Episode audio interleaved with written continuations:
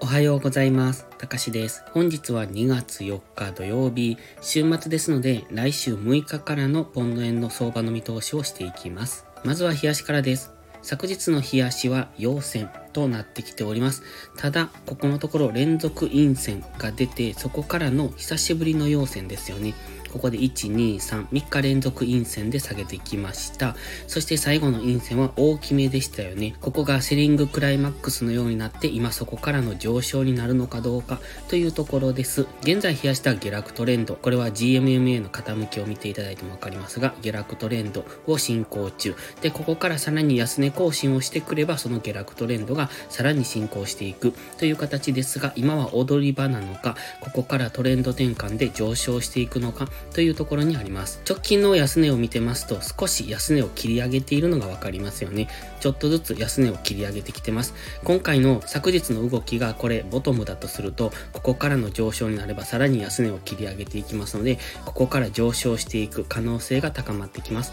ただ、まだ下落トレンドを崩したわけではありませんので、3日連続陰線の自立反発の陽線という風にも考えられますので、現時点ではまだ下落トレンドが進行中ですが、トレンド転換が起こりやすいところにもありますので、その辺を考えながらトレードしていくのがいいです。ストキャスティクスは安値圏に来ました。過去のゴールデンクロス見てますと、そこそここの辺りから大きく上昇しそう。チャート的にもかなり大きく上昇してますので、まずは直近高値ぐらい、162円ぐらいまで上昇する可能性が高くなってきてますね。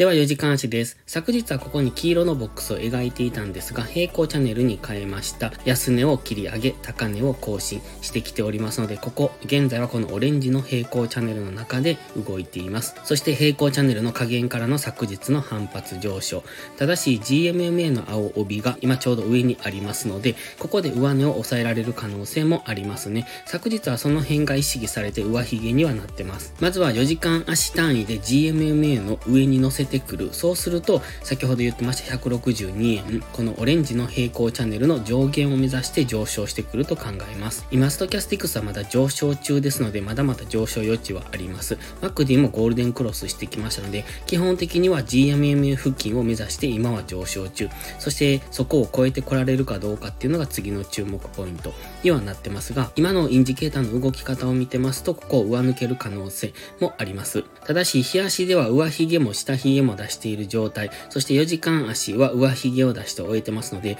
週明け一度下攻めをしてからの上昇、つまりダブルボトムみたいな形を作ってからの上昇になるかもしれませんので、えここから上昇を狙う場合も一旦の押しを待ちたいところですね。では1時間足です。1時間足これ昨日のショートムービーで使った画像をそのまま書き込んでるんですが、ここ鍋底のように見えていたんですね。なのでここからの上昇というような話をしてますので、良ければ一度見てみてください。それがちょうどイメージ通りに上昇してきた形ですね。そして現在は1時間足の GMMA の上に乗せてきました。ここから上昇していけるのかというところですが、まだ1時間足の GMMA は開いておりますので、ここから上昇するにももう少し時間がかかるかもしれないですね。もしくは一旦、先ほど言いましたように、もう少し下落してからの上昇になるのか、現在地付近で小さなレンジとか三角持ち合いを作ってからの上昇になるのか、というようなイメージが持てます。ただ、1時間足にしたってそうなんですが、下落トレンドを崩せていないんですね。大きくはこのオレンジの平行チャンネルの中で上昇トレンドを作ってきているんですが、4時間足にしたって、日足にしたってまだ下落トレンド、そして1時間足も下落トレンドを崩せてませんので、今はやはり戻り売りっていうのが強く入りやすい試合ではあります。まずは1時間足の目線が変わるここのところですね。紫の点線。ここが1時間足の目線切り替えポイントです。159.6付近。そこを上抜けてくるまでは、やはり上値が重いいのかなと。そこを上抜けてくると、しばらく上昇しそうな、そんな雰囲気ではあります。まずは1時間足の目線切り替えポイントを上抜けること、そこからの押し目買いなんかがやりやすいとは思いますし、ただ15分足ではここ黄色丸がつけたところに小さな戻り高値をつけてるんですね。今そこを上抜けてきているんです。で、1時間足ではここストンと落ちているんですが、15分足ではここに小さくトレンドをつけて下落してきてますので、その戻り高値たちを今抜いてきているんですよ。そしてその付近への今調整の下落が起こってきているとも見れますので、ここから15分足単位で上昇していく可能性も考えられます。その場合は昨日の高値ですね、ここを突破できるかどうか。ここを超えてくると159.6付近まで上昇しそう。そして昨日の高値を超えられないと、ここがダブルトップになって下落して、4時間足単位での調整の下落をつけに行く可能性を考えたいですね。まずは週明け、この黄色丸付近が意識されてそこからの上昇になるのかどうか。その場合は金曜日の高値を超えられるかどうか。超えてきた時はそこから159.6ぐらいまでの流れに乗っていくことは可能だと思います。そして金曜日の高値を超えられなかった場合はもう一段深く下落する可能性。その場合は金曜日の安値を目指す可能性もありますので、その辺付近まで引きつけてからのロングエントリーで次の上昇を狙っていくのがいいのかなと。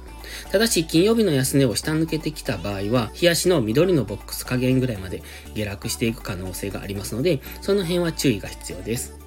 それでは本日は以上です。この動画がわかりやすいと思ったら応援をお願いします。皆さんの応援がより多くの初心者の方へこの動画をお届けすることにつながります。そして最後にお知らせです。YouTube のメンバーシップでは初心者の方向けの丁寧な解説動画を毎週1本更新しています。本日は土曜日ですので今日の午後から更新する予定です。トレードの基礎が学べるメンバーシップにご興味があれば一度お試しください。それから初心者ではないけど安定して勝てないという方はポストプライムでのプライム会員をお勧めしています。こちらは2週間の無料期間がありますので、その期間をご利用いただき、自分に合うかどうかを検証していただくのがいいと思います。まずは行動しないと何も変わりませんので、無料期間を上手にご活用ください。詳細は概要欄にあります。また iPhone や iPad の YouTube アプリにはメンバーシップボタンが表示されない場合がありますので、Safari などのブラウザーから YouTube にログインしてからお申し込みをお願いします。それでは今週もお疲れ様でした。来週も一緒に頑張っていきましょう。たかしでした。バイバイ。インジケーターの使い方解説ブログを書きました。GMMA、Stochastics、MacD の使い方について詳しく書いてます。まずは一度目を通してみてください。きっとスキルアップのお役に立てると思います。インジケーターは何気なく表示させるのではなく、理解して使いこなすことが大切です。また、インジケーターを使ったエントリー手法のテキスト販売を始めました。こちらは初心者から中級者向けですが、初心者の方向けの初級編もご用意しています。勝つための聖杯なんてありません。だからこそ地味にコツコツとスキルを積み上げていくものです。このテキストはそんな方のお力になれると信じています。せっかく FX を始めたのですから、明るい未来を夢見て頑張りましょう。